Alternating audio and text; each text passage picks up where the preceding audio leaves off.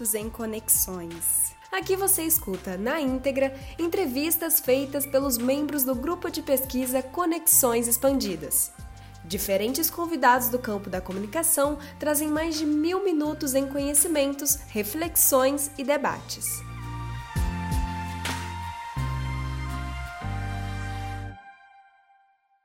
Bárbara, seja bem-vinda à nossa live. Obrigada por participar desse evento com a gente. Eu tenho certeza que vai ser um bate-papo muito legal, que muita uhum. gente vai curtir. E para o pessoal que está chegando agora, né, a gente está dando início né, ao nosso quarto dia de evento de mil minutos em conexões expandidas.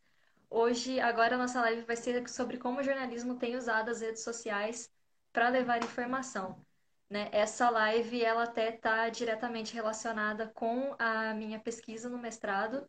Para quem não me conhece, eu sou a Letícia, eu sou aluna do PPG-Com, né, da UFJF.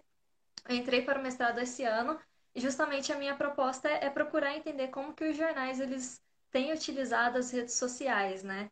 É, eu percebi, eu como jornalista, eu trabalho em um jornal aqui local do, de Juiz de Fora, né, a Tribuna de Minas, e eu fui percebendo que essa questão das redes sociais é algo muito novo para gente, que não existe assim uma fórmula de como usar.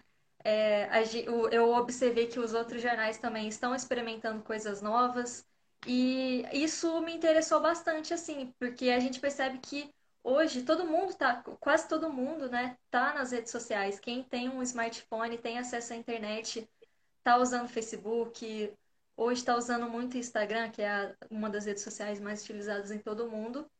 Então eu queria entender justamente como que o jornalismo pode usar isso ao, ao nosso favor, né? E até a Bárbara, gente, ela é apresentadora do Drops, do Estadão, que é um noticiário interativo no Instagram Stories do jornal. E o Drops justamente é o meu objeto de pesquisa também, então tá completamente relacionado. Então a gente vai conversar, né, sobre isso, sobre o jornalismo do, no ambiente digital e como ele tem se adaptado, né, para levar informação para os leitores. Agora eu vou apresentar a Bárbara, como já falei, ela é apresentadora do Drops, mas a Bárbara ela foi formada em jornalismo pela Universidade Presbiteriana Mackenzie, em São Paulo. Desde 2013, ela mantém o blog da Bárbara, onde ela começou escrevendo sobre moda e beleza, e com o tempo ela passou a abordar outros assuntos, né, Bárbara? Como viagem, gastronomia, uhum. comportamento e lifestyle. E em 2015 a Bárbara também começou a produzir conteúdo para o seu canal no YouTube. É, a Bárbara entrou como estagiária em 2018 no Estadão, escrevendo sobre entretenimento e cultura pop. E em 2019 ela foi efetivada para integrar a equipe de redes sociais do jornal e, como eu falei, atualmente ela é apresentadora do Drops, né? Esse noticiário interativo no Instagram Stories. Bárbara, seja bem-vinda à nossa live. Fique à vontade para falar suas considerações iniciais. Obrigada, Letícia. Gente, é um prazer participar desse projeto muito legal que vocês estão fazendo de trazer várias, vários temas diferentes, mas todos englobando a comunicação. Então, eu fiquei super feliz de poder contribuir com essa parte de jornalismo digital e também para a gente poder trocar figurinhas, você passar o que, que você faz no seu trabalho, eu também passar um pouquinho, e aí a gente vai todo mundo se ajudando. Sim, é isso mesmo. Eu fiquei muito feliz quando você aceitou o convite, que eu tenho certeza que esse é um assunto que interessa muito a gente, assim como eu falei no começo, é algo novo, né? A gente está experimentando, então vai ser muito bacana conhecer mais sobre o Drops, né? Uhum. Então até acho que para começar, Bárbara, eu queria que você falasse mais sobre esse projeto, né? É, uhum. Como e como que funciona o Drops, se você puder dar mais detalhes para a gente. Tá. O Drops é um programa, como você mesma falou, é um programa de notícias que acontece de segunda a sexta nos stories do Instagram do Estadão. Então, ele foi criado em 2017 pelo Murilo Buzolin. Então, assim, era uma ferramenta super nova.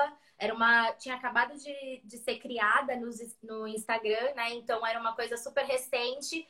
E aí foi uma estratégia do jornal de explorar um, uma nova, um novo, assim, uma nova ferramenta justamente para passar notícia. O jornal já usava o Twitter, já usava o Facebook, que são redes mais antigas.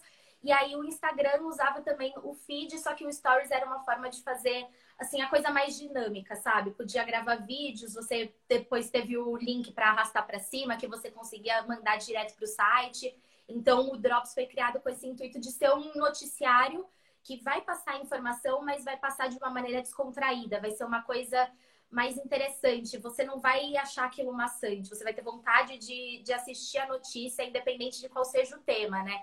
Então, o Drops foi criado com essa ideia, ele se aprimorou muito ao longo dos anos. Então, assim, como qualquer projeto que tem início, ele, ele foi começando e depois foi se adaptando, justamente também com o feedback das pessoas, com o que o pessoal achava. Foi, a gente foi encontrando, assim, o Murilo foi encontrando formas de, de aprimorar esse projeto.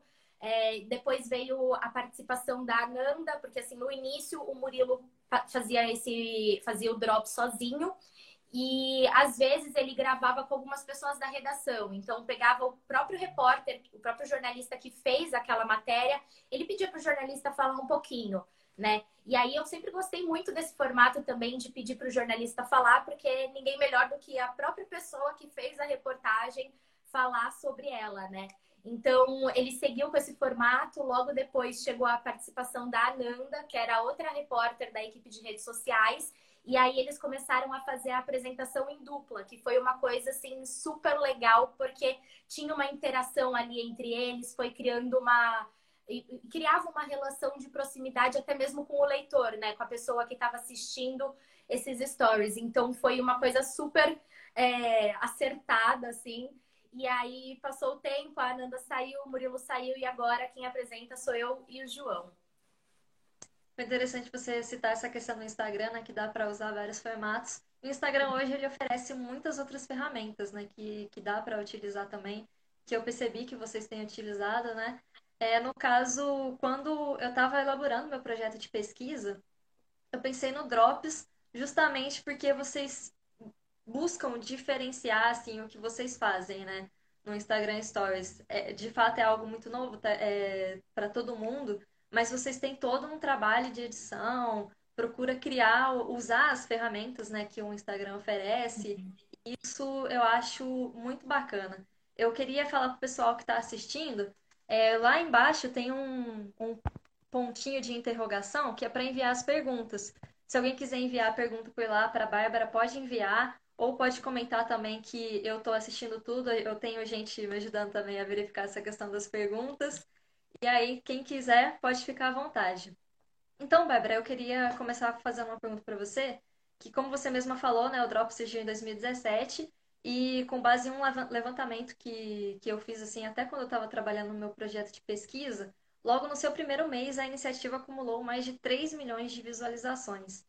Desde que você começou a atuar na equipe de rede social do jornal, né, que foi em 2019, ano passado, o que, que você tem observado quanto à receptividade do público? Eu acho que o, o público do, do Estadão é muito diverso, né? Porque, assim, quando a gente fala de um, de um jornal de, tipo, abrangência nacional, você tem, assim, muitas pessoas que gostam e muitas pessoas que não gostam. Isso é natural de qualquer veículo de comunicação, né? Mas eu acho que a receptividade do pessoal, em específico com o Drops, é muito boa, porque é uma maneira de você se informar, só que muito leve, muito descontraído. Então, assim, da, da grande maioria de mensagens que a gente recebe, quase todas são mensagens elogiando, mensagens dando dicas para a gente melhorar, sabe? Dicas interessantes. Então, eu acho que, assim, a receptividade do público do Estadão é muito legal porque assim, a gente tem um público bem fiel que acompanha o Drops todos os dias, que manda mensagem, que sempre está interagindo. Então eu acho que assim, mesmo tendo os haters que vai ter em qualquer lugar, a, a, o nosso feedback positivo é muito maior, é muito mais interessante, né? Muito mais agregador. Então eu acho que a receptividade sempre foi muito boa. Uhum. A gente acabou de receber uma pergunta aqui sobre o Drops da Juliane Marinho. Ela quer saber como que é o processo de produção de conteúdo, a seleção das notícias e as informações para as redes sociais. Então, assim, como eu faço parte da equipe de redes sociais, eu tenho dois trabalhos, basicamente, né? O meu dia, assim, eu, eu divido a minha semana em duas partes. Tem dias que eu tô só com a produção do Drops, então eu só faço os stories do Instagram e tem dias que eu fico com as outras redes sociais. Então, eu faço Twitter, Facebook, faço feed do Instagram, LinkedIn, faço essas outras redes. Então, assim, eu tenho dois trabalhos diferentes dentro da equipe. Falando especificamente sobre o Drops, eu, eu, começo o meu dia, assim, como a gente depende muito do noticiário para fazer essa. para juntar todas as informações que vão para o Drops, eu começo a trabalhar pra, lá para meio-dia, uma da tarde, começo a separando as principais notícias. Então, assim, eu pelo menos vou buscando assim, o que, que é mais importante que está acontecendo no dia, o que, que tem de muito importante de política que não pode ficar de fora, de economia. E aí eu tento mesclar, é, assim, compor o Drops também com algumas coisas mais leves. Isso tô falando assim numa, numa situação normal, não falando sobre a situação coronavírus, porque aí é completamente diferente. Mas, assim, numa situação normal, eu faço dessa forma. Eu vou compondo drops, então, começando com umas notícias mais pesadas, mais importantes, falando sobre política, economia. E aí, conforme o Drops vai passando, ele vai ficando mais leve. Então, eu coloco algumas informações sobre esporte, sobre cultura. A gente coloca muita música, muita coisa pop. Então, é, conversa bastante com o jovem, né? Então, é basicamente assim, eu começo procurando as principais notícias e tem algumas notícias que a gente sabe também que são mais acertadas. Então, são notícias que, por exemplo, é, os 10 clubes de futebol que mais faturaram em 2019. Tem notícias assim que você sabe que o pessoal vai querer clicar para ver. Então são também coisas que a gente coloca série ali no meio do Drops. É, também para conseguir mais cliques do público, coisas que a gente sabe que o pessoal vai gostar de ver, né? Então é basicamente assim. E eu também me baseio muito em como essas notícias estão indo nas outras redes sociais. Então, como assim, vai, quando chega um breaking news, a gente divulga correndo no Twitter, no Facebook, nessas redes, né? E aí a gente já consegue ter um parâmetro de como que essa notícia tá indo com o público, se ela tá indo muito bem ou se ela não foi tão bem. E aí a partir disso a gente consegue saber, ah, essa daqui tá indo muito bem, acho que eu vou colocar no Drops também. Então eu monto assim a minha pauta do Drops mais ou menos desse jeito. Uhum. Você chegou a, citar essa questão de público, né? Falou que vocês também procuram variar com música, informações de cultura uhum. pop, né? É, isso, no caso, seria para conversar com o público mais jovem. A gente até é, recebeu uma pergunta aqui da Miris FC, esse é o user dela, né? Quais as principais características do público de vocês? Que nichos vocês atendem? E que adaptações já tiveram que implementar para contemplar esse público? Eu acho que assim, o principal público do Drops é público jovem, porque a partir do momento que a gente entrou no Instagram, a ideia era a gente estar numa numa rede social que a grande maioria das pessoas que usam são pessoas mais jovens, assim, desde adolescentes até, sei lá, faixa dos 20, 30 anos. Então a gente conversa com o Drops, o nosso assim, maior público são essas pessoas, essas pessoas que são jovens que estão na rede social ali para ver o que, que os amigos estão fazendo, mas que elas também podem usar essa mesma rede social para ver notícia. Então, o nosso principal, assim, características do público realmente são as pessoas jovens ali, 20, 30 anos. E o nicho não tem muito um nicho, porque com o Drops a gente tenta contemplar o, assim, várias editorias e atender várias pessoas. Então, não, não tem necessariamente um nicho que o Drops segue. Uhum, entendi. É até interessante essa questão do, do público jovem, né? Ontem à noite a gente teve uma live sobre lógicas comunicacionais no tempo presente com a professora Jeane, que ela é da UFMG.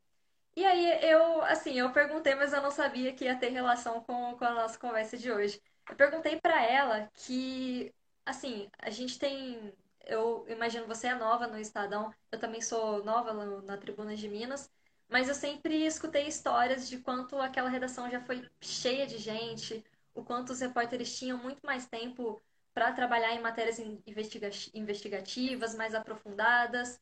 E isso foi caindo ao longo do tempo, né? Um reflexo da crise no país e afetando os jornais também, né?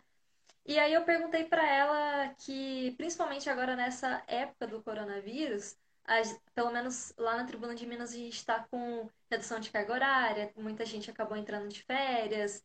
Então, com essa questão de menos gente nas redações, né? Como que os jornais poderiam fazer para driblar essa, essa dificuldade e usar a transmídia ao favor. E aí ela falou algo muito interessante, a resposta dela foi relacionada à nossa, à nossa live, porque ela falou que os grandes jornais eles vão precisar se reinventar. Ela disse que ela sempre pergunta para os alunos dela, é, quando começa a aula assim, quantos que é, leem jornal diariamente. ela disse que o número de pessoas que levanta a mão tem caído mais e mais. Sim. Só que ela falou que, por um outro lado, a gente para para observar que tá todo mundo nas redes sociais, todo mundo usando Instagram, todo mundo usando Facebook. Se a pessoa tem acesso ao smartphone, a internet está lá o tempo todo.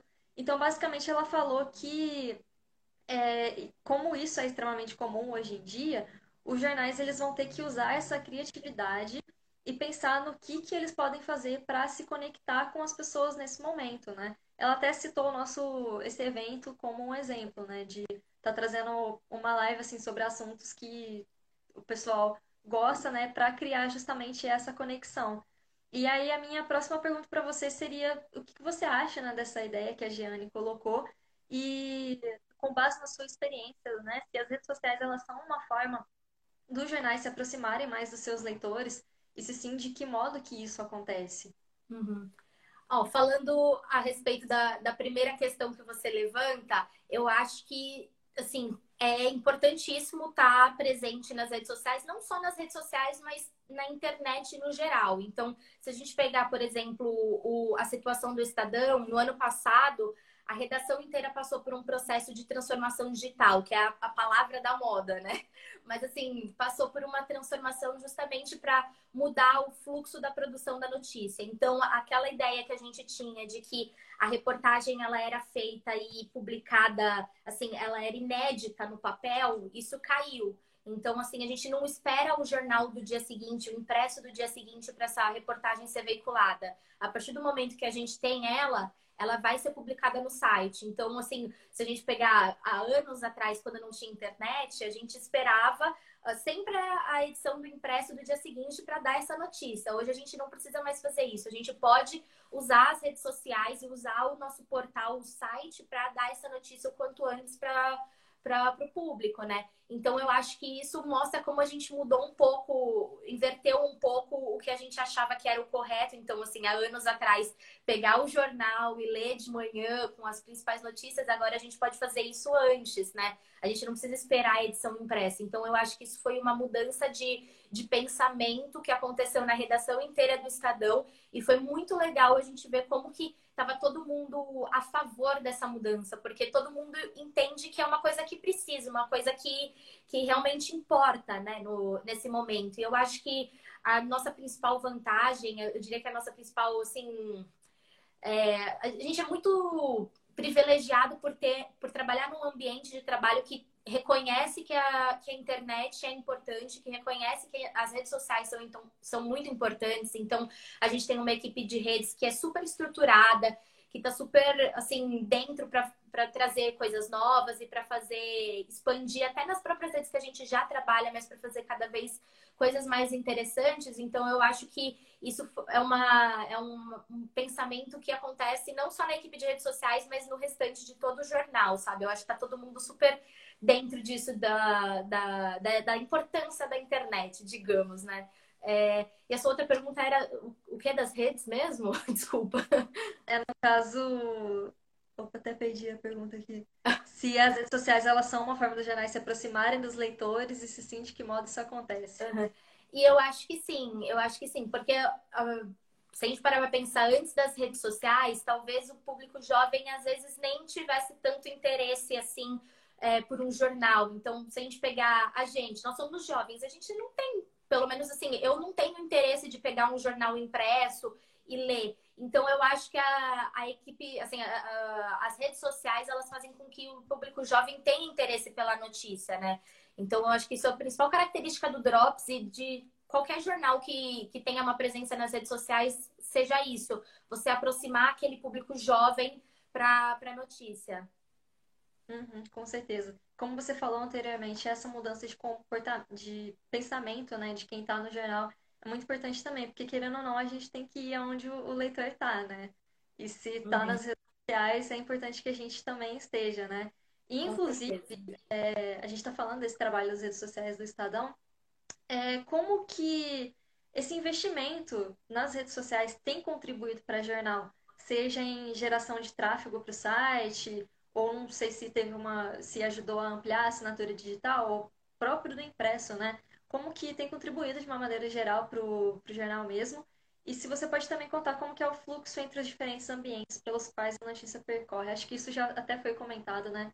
Você explicou como que seleciona tudo, então acho que mais é como que tem contribuído.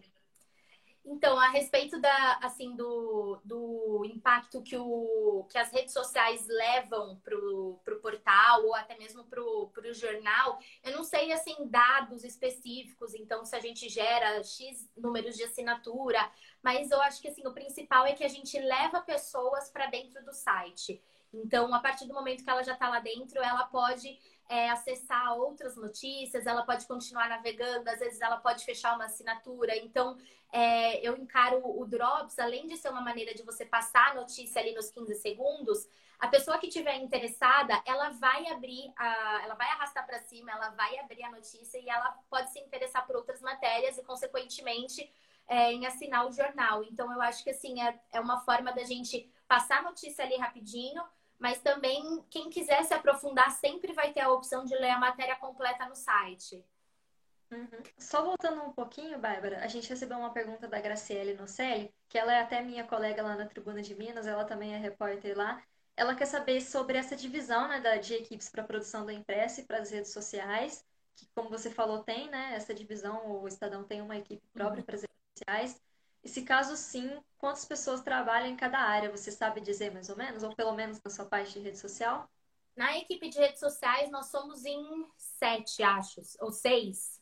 Acho que somos em seis pessoas é, que se divide em turnos. Então, assim, a primeira pessoa entra às seis horas da manhã e a última sai à meia-noite. Então, a gente tem toda uma, uma divisão ali para tentar pegar os principais horários do dia. E, claro, também tem a pessoa que fica no Drops, que sou eu ou o João. Então, a gente tem ali seis pessoas dedicadas a fazer as redes sociais do, do jornal. E em relação assim à quantidade de pessoas de cada equipe, cada editoria tem um, um número diferente de pessoas. Mas em relação ao, ao, impresso, quando a gente teve essa transformação digital do jornal, antes disso era assim, cada tinha a editoria. Então vamos, vamos supor, sei lá, 10 pessoas na editoria de política. Aí meio que todo mundo ia fazendo uma parte do impresso, cada um escrevia uma matéria e eles iam compondo. Isso, depois da transformação digital, meio que acabou. Então, eles selecionaram uma pessoa que fica responsável pelo impresso para cada editoria. Então, tem uma pessoa de política, uma pessoa de esporte, uma pessoa de economia. E aí, essa pessoa é responsável por montar o impresso dessa editoria, né? E depois fecham o impresso geral, mas assim, isso mudou muito, porque se a gente pegar uns anos atrás, é, a maior parte das pessoas da, da equipe estava dedicada a fazer matérias para o impresso. Agora, isso é o contrário, a maior parte está dedicada a fazer matérias para o digital, e aí só uma pessoa da equipe é responsável por juntar essas principais matérias, as mais importantes, para levar para o impresso no dia seguinte.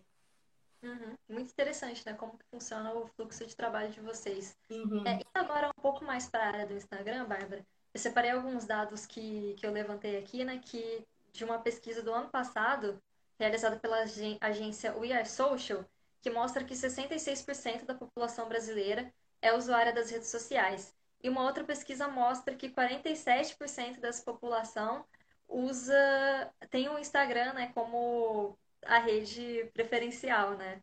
Tanto que o Instagram ele já passou de mais de um bilhão de usuários em todo o mundo e só nos stories, né, pelo menos 500 milhões usam essa função diariamente. Então, a minha pergunta sobre o Instagram, você que lida diretamente com ele, né, no, no Estadão, né, com o Drops, é, seria o Instagram uma das principais plataformas para gerar engajamento no ambiente digital? Como que você avalia isso, já que ali a gente tem umas espécies de pílulas informativas? Eu acho que assim, é, cada rede social ela tem um, um, público diferente. Então, por exemplo, no Instagram a gente tem um público jovem que também é um público jovem no Twitter, por exemplo. Só que eles são diferentes entre si. Então, eu não, eu não sei se eu, se eu saberia dizer se o Instagram é a principal rede social que a gente usa, porque cada rede social que a gente tem tem as matérias que vão muito bem por causa do público. Então, no Facebook a gente tem um público um pouco mais velho. Eu acho que cada uma é um pouco diferente. No LinkedIn tem um público que é um pouco mais ligado a negócios, mais ligado com, com questões econômicas, com questões de trabalho.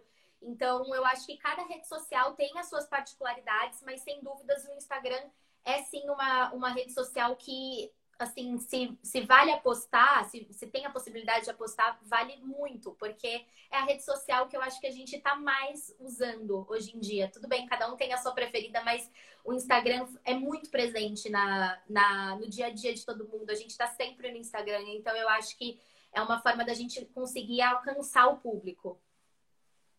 Eu acabei de ver que o João está assistindo a live, tá? até comentou. Seja bem-vindo, João. O João Abel, a gente também apresenta o Drops ao lado da Bárbara.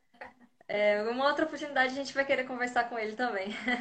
Com certeza. Bárbara, a Soraya, que é a minha orientadora e é também a coordenadora do Conexões Expandidas, ela quer saber de você.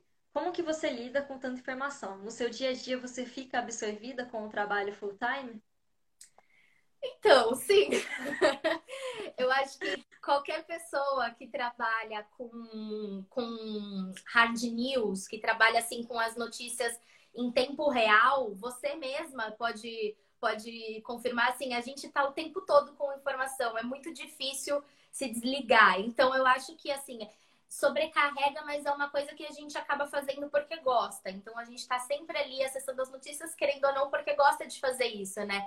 Mas, né, pelo, pelo menos nesse período agora, que a gente está trabalhando de home office, que a gente está com fluxos de trabalho diferentes, o que eu procuro é sempre tirar um momento para desconectar. Então, assim, no final de semana que eu não estou trabalhando, eu procuro silenciar os grupos de trabalho, aproveitar para fazer as minhas coisas, porque a gente tem que tirar esse, esse momento para meio que assim desconectar mesmo, né? Eu costumo pensar que assim, as pessoas que trabalham com qualquer outro, qualquer que tem qualquer outro trabalho, elas não precisam ficar vendo as notícias o tempo todo. Elas podem selecionar um, um período do dia para ver. Então, seja no Jornal Nacional, seja assistindo o Drop, seja, sei lá, no, no começo do dia acessando um portal de notícias que você gosta, enfim. É, essas pessoas elas têm a, a opção de escolher um momento do dia para fazer isso e depois elas se desconectam. A gente não tem essa opção, a gente tá ali o dia inteiro, então é todo tipo de informação que chegar, a gente vai estar tá absorvendo. Então eu acho que sobrecarrega, mas é uma coisa que a gente começa a perceber cada vez mais como é importante o trabalho que a gente está fazendo, como que a gente consegue levar informação para todo mundo. Então, eu acho que eu procuro sempre dar esses momentos pra, de descanso para eu meio que abstrair, para eu descansar, mas no momento do trabalho é, é pauleira. A gente que é jornalista é muito difícil desligar, né? Eu falo por experiência própria, assim. Até nas férias, o pessoal do meu trabalho às vezes uhum. costuma sair do grupo do trabalho justamente para desligar. Só que mesmo assim é muito difícil. A gente não consegue, né? A gente é algo, parece que é algo natural da gente, Sim. né? E falando sobre essa questão do, da pandemia do coronavírus, Bárbara, eu cheguei a citar um pouco antes, mas só retomando agora. É, aqui a gente viu pelo menos que teve redução né, do, de pessoal na redação. Lá na Tribuna de Minas mesmo, muita gente está fazendo home office. Eu, eu moro perto da Tribuna de Minas, então eu continuo indo, até porque eu também não moro com ninguém do grupo de risco, não sou do grupo de risco, uhum. porque a gente precisa ter alguém lá, no, lá na redação também. A gente fez algumas adaptações. E aí eu queria saber como que essa pandemia afetou o trabalho de vocês, principalmente na parte das redes sociais, né? O que, que mudou na estratégia da empresa para gerenciar a produção da notícia? Se vocês acreditam que algum método que precisou ser adaptado é, nessa nova dinâmica, ele veio para ficar? Como que está essa situação? Então, mudou praticamente tudo. Assim, a gente, a partir do, acho que foi no dia 13 de março, a gente teve um, uma conversa lá com o pessoal da redação e avisaram a gente que a gente entraria num esquema de home office alternado. Então, uma semana ia ter uma equipe na redação, na outra semana ia ser outra equipe. E isso ia acontecer com todo mundo. Então, a redação estaria pela metade. Isso durou uma semana, porque logo depois é, a diretoria já falou: não, vamos colocar todo mundo em home office, porque a coisa estava piorando. E aí era uma medida de proteção, claro. Então, assim, eu estou em home office desde o dia 14 de março, eu estou trabalhando de casa. E agora temos, sei lá, 95% da, da, do, do Estadão está trabalhando de casa. É, são só algumas funções muito pontuais que precisam continuar indo para a redação. Por exemplo, o pessoal que trabalha na fábrica da impressão. É, essas pessoas ainda são necessárias lá dentro, mas assim, a produção de matérias para o dia a dia do portal, a gente está fazendo tudo de casa, a não ser quando a gente vai fazer alguma cobertura na rua, alguma coisa em específico que precisa estar na rua, os fotógrafos, a galera que faz os vídeos da, da TV Estadão. Então, assim, são coisas muito pontuais que estão sendo feitas na rua. O restante, a gente está quase que todo mundo de casa. Então, assim, em duas semanas, a, a redação inteira do jornal foi trabalhar de casa, a gente levou é, computadores, equipamentos que estavam na, na redação e instalamos em casa, então tá todo mundo é, fixo e aí isso deu muito certo. Eu acho que foi uma coisa que a gente conseguiu fazer muito rápido e que deu muito certo. Falando sobre a equipe de redes sociais em si, a gente tem a vantagem de, de como a gente trabalha com redes sociais, a gente não precisa necessariamente dos mesmos sistemas que o pessoal que trabalha com a produção de, de notícia precisa. Então, assim, a gente não precisa do publicador, a gente não precisa do, do sistema que a gente usa para subir as imagens no site, por exemplo. Como a gente trabalha com as redes sociais, isso é um, um pouco mais fácil. Então, eu acho que a nossa equipe se adaptou super bem e super rápido para fazer isso de casa. Coincidentemente, um pouco antes, eu não lembro quando foi, mas assim, eu lembro que teve aquela uma situação aqui em São Paulo que choveu muito e aí alagou a cidade inteira. E eu lembro que naquele dia a gente fez home office. Eu acho que deve ter sido, sei lá, final de fevereiro. E naquele dia estava assim, simplesmente impossível de chegar na redação, porque a, a redação fica ali na, na, na marginal Tietê, do, aqui em São Paulo, né? Fica na marginal Tietê e ali transbordou o rio, tava um caos a cidade. E naquele dia a gente fez home office. Foi a primeira vez que eu fiz home office trabalhando no Estadão. E eu acho que aquilo já foi um teste para o coronavírus, né? Porque agora a gente já está aqui há mais de um mês trabalhando de casa e tem sido super super tranquilo para fazer o, o, o, trabalho, né? O que mudou no Drops é que assim, a gente, eu e o João, a gente tinha uma interação muito legal gravando da redação, né? Era uma coisa que assim, o, o pessoal amava a gente gravando as notícias de lá, a gente gravava na TV, tinha sempre interações legais, gravava com os repórteres. Era uma coisa muito legal e é uma coisa, eu acho que é o principal que eu tô sentindo falta, sabe? Porque, querendo ou não, assim, agora a gente continua gravando, a gente aparecendo, mas é sempre um sozinho, né? Não tem mais como a gente gravar junto. Então, isso eu acho que é o principal que tá. que eu, que eu tô sentindo falta, sabe? É, mas de resto, a, a equipe toda do jornal inteiro conseguiu se adaptar muito rápido para trabalhar de casa. E falando um pouco mais agora da produção de notícia, o Drops ele sempre era feito ao longo do dia e publicado inteiro por volta das 8, 9 horas da noite. Então a gente ia fazendo os stories, ia salvando, e aí chegava umas 8 horas da noite, quando estava tudo pronto, a gente subia todos de uma vez. E isso caiu por terra agora, porque a gente está é, tendo que fazer meio que assim em tempo real. Então, se sai uma notícia breaking news, a gente já vai e sobe essa story. Então, eu acho que isso foi a principal mudança que o Drops teve, que a gente teve que começar a fazer as notícias ao longo do dia. Então, a gente faz o story e sobe na hora, não tem mais aquela coisa assim. Antes a gente até organizava mais os temas. Então aqui é bloco de política, aqui é o bloco de economia, aqui é o bloco de esportes. Agora não tem, agora é uma salada. Tem todos os temas juntos e um atrás do outro. Mas é uma coisa que eu acho que o pessoal tá, tá gostando mais, porque o nosso número de visualizações, por exemplo, aumentou nesse período.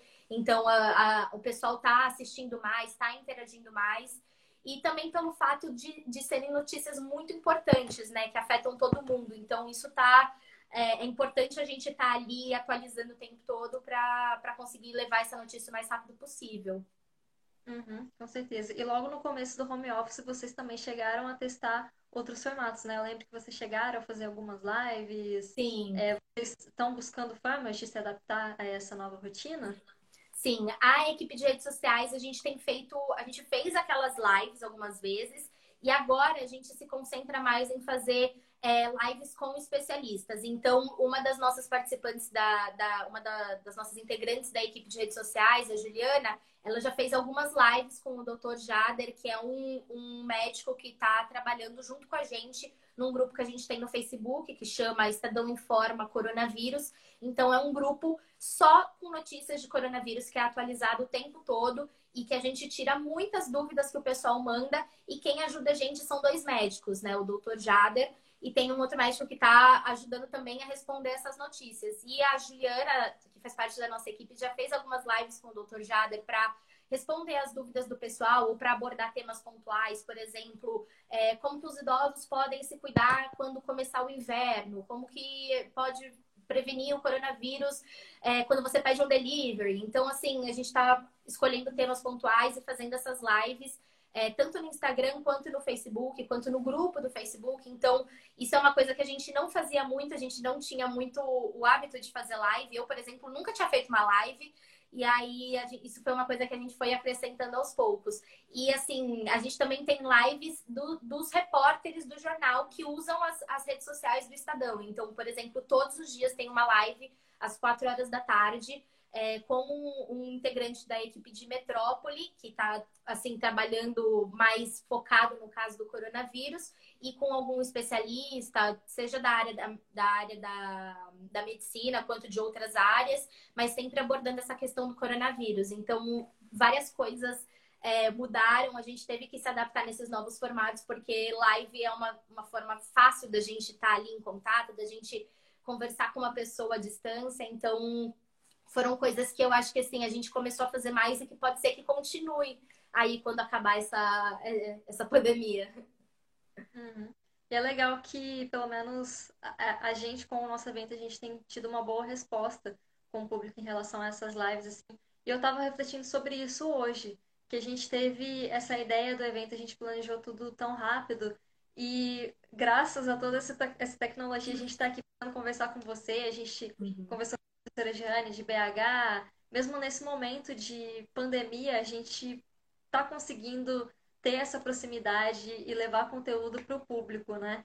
Você chegou a citar a questão das lives no Facebook. Como que o pessoal tem respondido a isso? O pessoal tem participado? Como que está funcionando essa dinâmica? A gente já tinha, assim, algumas lives no Facebook muito pontuais. Então, assim, tem a, a, uma live com a Roseli Saião, que é sempre voltada para essa questão da educação de crianças, então era uma coisa meio fixa na nossa grade. A gente tinha essas lives é, bem específicas que aconteciam, mas era muito esporadicamente. O que aconteceu com, com a situação do coronavírus é que essas lives começaram a ser diárias, né? E eu acho que a receptividade do público é muito legal porque é um assunto que tá todo mundo querendo saber. Então a gente sempre recebe muita pergunta, muita dúvida. E aí tem essa troca interessante dos especialistas poderem tirar essas dúvidas na live. E a live fica salva no Facebook, então qualquer pessoa pode ir lá assistir depois. Então eu acho que isso tem, tem dado muito certo e o público tá recebendo super bem. Uhum. Voltando um pouquinho na questão de home office, Bárbara, a gente recebeu uma pergunta do Pedro da Rocha Pedra ele quer saber o seguinte: na perspectiva de uma profissional focada em conteúdo digital, a prática do home office tende a permanecer no cenário pós-pandemia com uma presença mais forte? O que, que, você acha disso? Olha, eu acho que assim, é, o home office tem se adaptado super bem no nosso caso, mas eu acho que nada substitui é, a presença ali no, no ambiente de trabalho, sabe? Eu acho que você tá ao lado das pessoas com quem você faz o seu trabalho é muito mais simples, tem bem menos processos e, por exemplo, mandar mensagem, esperar a pessoa responder, aí você depende da internet. Então, eu acho que assim, é, nada substitui é, você estar lá no seu ambiente de trabalho, mesmo que tenha dado super certo a questão do home office, eu acho que é, ainda assim, é muito melhor a gente estar lá na redação e principalmente na questão do Drops é assim é indispensável, sabe? A gente tem que estar lá. É muito mais interessante a gente gravando junto de lá, a gente podendo mostrar a redação, podendo gravar com outros repórteres. Então, eu acho que assim, o, o home office deu muito certo e eu acho que pode até ser uma coisa que venha a ficar, que possa ser implementada agora daqui para frente, assim, depois que acabar a pandemia. Eu acho que pode ser uma coisa que as empresas vão cada vez mais considerar. Talvez assim, você não precisa ter todo mundo na redação ao mesmo tempo, né? Com jornal, eu acho que isso já meio que assim não acontece tanto. Você também pode falar sobre isso, porque assim, a gente tem turnos, né? Então tem a equipe que fica só amanhã, tem a equipe que fica só à noite, tem a equipe da madrugada. Então, assim, nunca vai estar 100% a redação ali, mas eu acho que ainda assim é, eu, eu valorizo a gente estar tá na redação, que eu acho que isso é é muito importante. Isso muda muito a, a relação com as pessoas, então eu, eu acho que é muito importante. Ah, com toda certeza. É, lá na própria Tribuna de Minas mesmo, por mais que a gente tenha reduzido o número de pessoas na redação, muita gente trabalhando de home office, a gente entende que é necessário ter pelo menos uhum. uma pessoa lá. De manhã mesmo, eu trabalho no período da manhã, a gente, assim, como o jornal ele é fechado à noite, o jornal impresso, a gente costuma ter mais gente no período da tarde e pouca gente no período da manhã. Só que uhum. agora, com essa situação do, da epidemia, né, do coronavírus, de manhã agora você tem ficado eu como repórter e mais um editor de internet. É, só que, tipo assim, é pouca gente, é, mas a gente precisa ter alguém lá, porque sempre, justamente para ter esse contato com os leitores. Eu não sei uhum. como é na redação do Estadão, mas ali na tribuna a gente recebe ainda muita ligação de leitor, é, sugerindo pauta, pedindo ajuda com alguma coisa. Então é importante a gente estar tá lá para isso. Até para pautas que, assim, por mais que a gente está evitando ao máximo sair na rua, tem algumas que é inevitável. Sim. Que precisa ter alguém para ir, né? Uhum. Então, de fato, é realmente muito importante essa presença do repórter na redação. Mas vamos ver, né, como que como vai ficar essa situação depois dessa, dessa epidemia. É. Uma próxima pergunta eu iria te fazer, Bárbara, é, que até a gente recebeu uma outra pergunta muito parecida, é porque um, assim, na internet a gente tem uma ampla oferta de conteúdos, né? De informação, muitas dessas coisas mais voltadas ao entretenimento. E o jornalismo, querendo ou não, ele está tentando buscar um, um espaço dele ali naquele meio, né? É, o que eu iria te perguntar é se você acredita que se isso é um desafio para atuar no âmbito digital. E a pergunta que a gente recebeu foi do Gerson Monteiro. É, ele quer saber se. Ele falou, né? É fato que todas as profissões mudaram nesse período de coronavírus. Em especial, o jornalismo profissional tem a disputa de audiência com as notícias da rede. Como trabalhar isso? Seriam essas, esses dois questionamentos. Certo. Eu acho que, assim, respondendo a pergunta do Gerson, eu acho que eu assim, falando da, na minha opinião mesmo, eu sempre vou dar valor para aquela notícia que é de um veículo de comunicação. Então, eu acho que assim, a, a, disputa que a gente tem, o veículo de comunicação sempre tem que ganhar, né? Eu não vou falar que sempre vai ganhar, porque a gente sabe que a gente tem muita fake news hoje em dia, que todo mundo recebe alguma notícia falsa no WhatsApp, que isso está cada vez mais complicado, mas assim, a, a notícia que parte de um veículo de comunicação que tem credibilidade sempre tem que ser priorizada, ela sempre tem que ter mais relevância do que uma notícia falsa. Então, eu acho que uh, a forma que a gente combate isso é com a, com a comunicação, com a informação. Então, cada vez mais divulgando informações corretas, informações checadas. O próprio Estadão tem o, o Estadão Verifica, que fica checando centenas de mensagens que o pessoal manda e daqueles vídeos que recebe no WhatsApp, texto que a tia manda no WhatsApp. Então, assim, é, é uma, a gente combate essas, essas falsas informações com informação, né? Uhum. É muito bacana isso mesmo. Apesar de, assim, no, dessa questão das fake news ser algo também novo pra gente, né? De como a gente sim, tem que lidar com sim.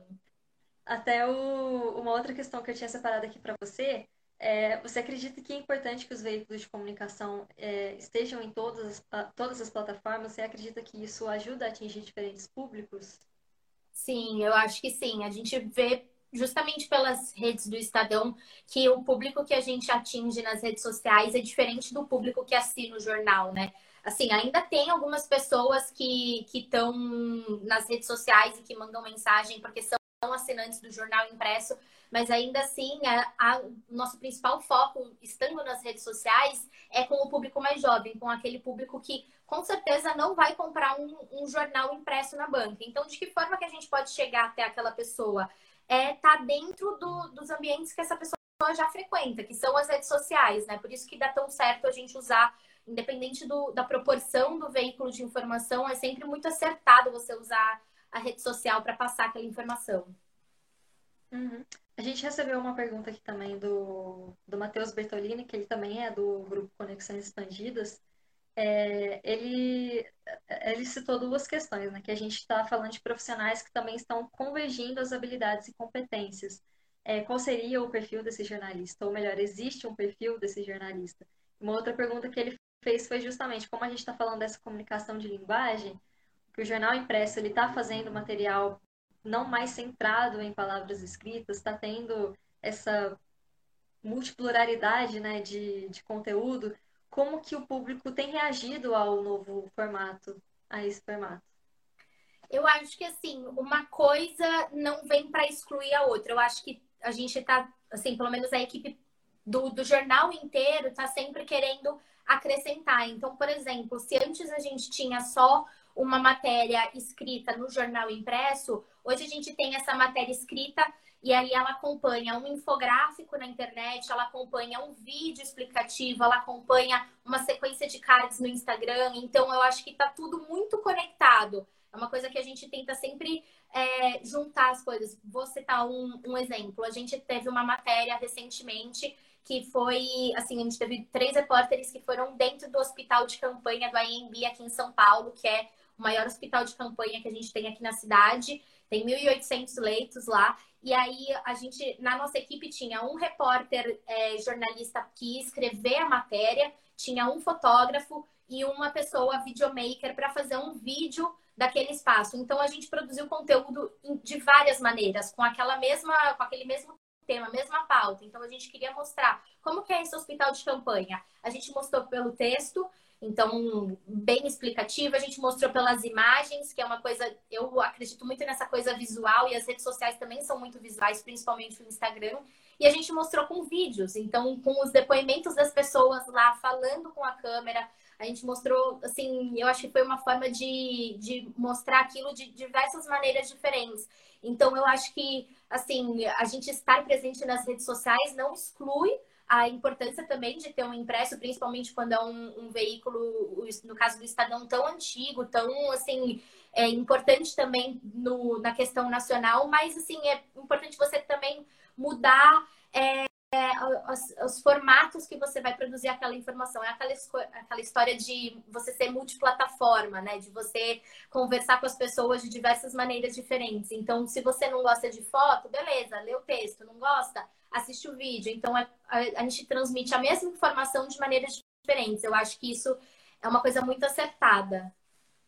Uhum, com toda certeza. Bárbara, infelizmente, a gente já está encaminhando para o final da nossa live. Foi uma conversa muito bacana como você sabe, no Instagram ele corta a live assim do nada, né? Então a gente já vai Mas antes disso, a minha orientadora, ela quer saber de você, né? Que quando você recebeu o nosso convite, como você concebeu o nosso propósito de conexões expandidas?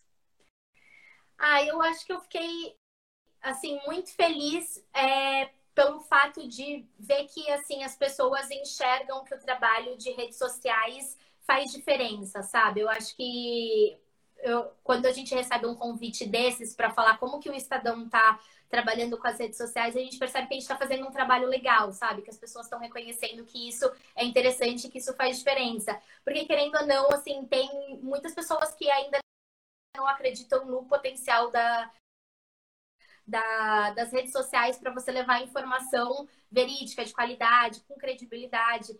Então, eu acho que participar da, da live de vocês está sendo muito legal por isso. A gente poder mostrar como que o Estadão está se esforçando com isso, podendo usar as redes sociais a nosso favor e para amplificar, para tornar isso assim uma forma de, de fazer com que a notícia seja muito mais compartilhável do que simplesmente estar publicada ali no portal, estar publicada no impresso. Então eu acho que isso é e até relacionando com o nome, as redes sociais são conexões expandidas, né? São muitas pessoas falando sobre temas diferentes juntas ali na internet. Então, eu acho que essa é a ideia, esse é o propósito. Gostei bastante. Sim, muito obrigada. Com toda certeza. Eu também admiro demais o trabalho que o Estadão faz com as redes sociais. Estou sempre acompanhando, até pela minha pesquisa, né? Mas é, eu acho muito bacana esse formato que vocês têm usado, todas as ferramentas. É um trabalho, assim, digno. Meus parabéns para toda a equipe dos Estadão. E agora, né, a gente vai ter que encerrar o nosso bate-papo. Eu só queria lembrar o pessoal que essa live ela vai ficar disponível por até 24 horas no nosso Instagram. Então, quem chegou agora, sabe o que você gostaria de fazer? Ah, eu não sei, não pensei nada.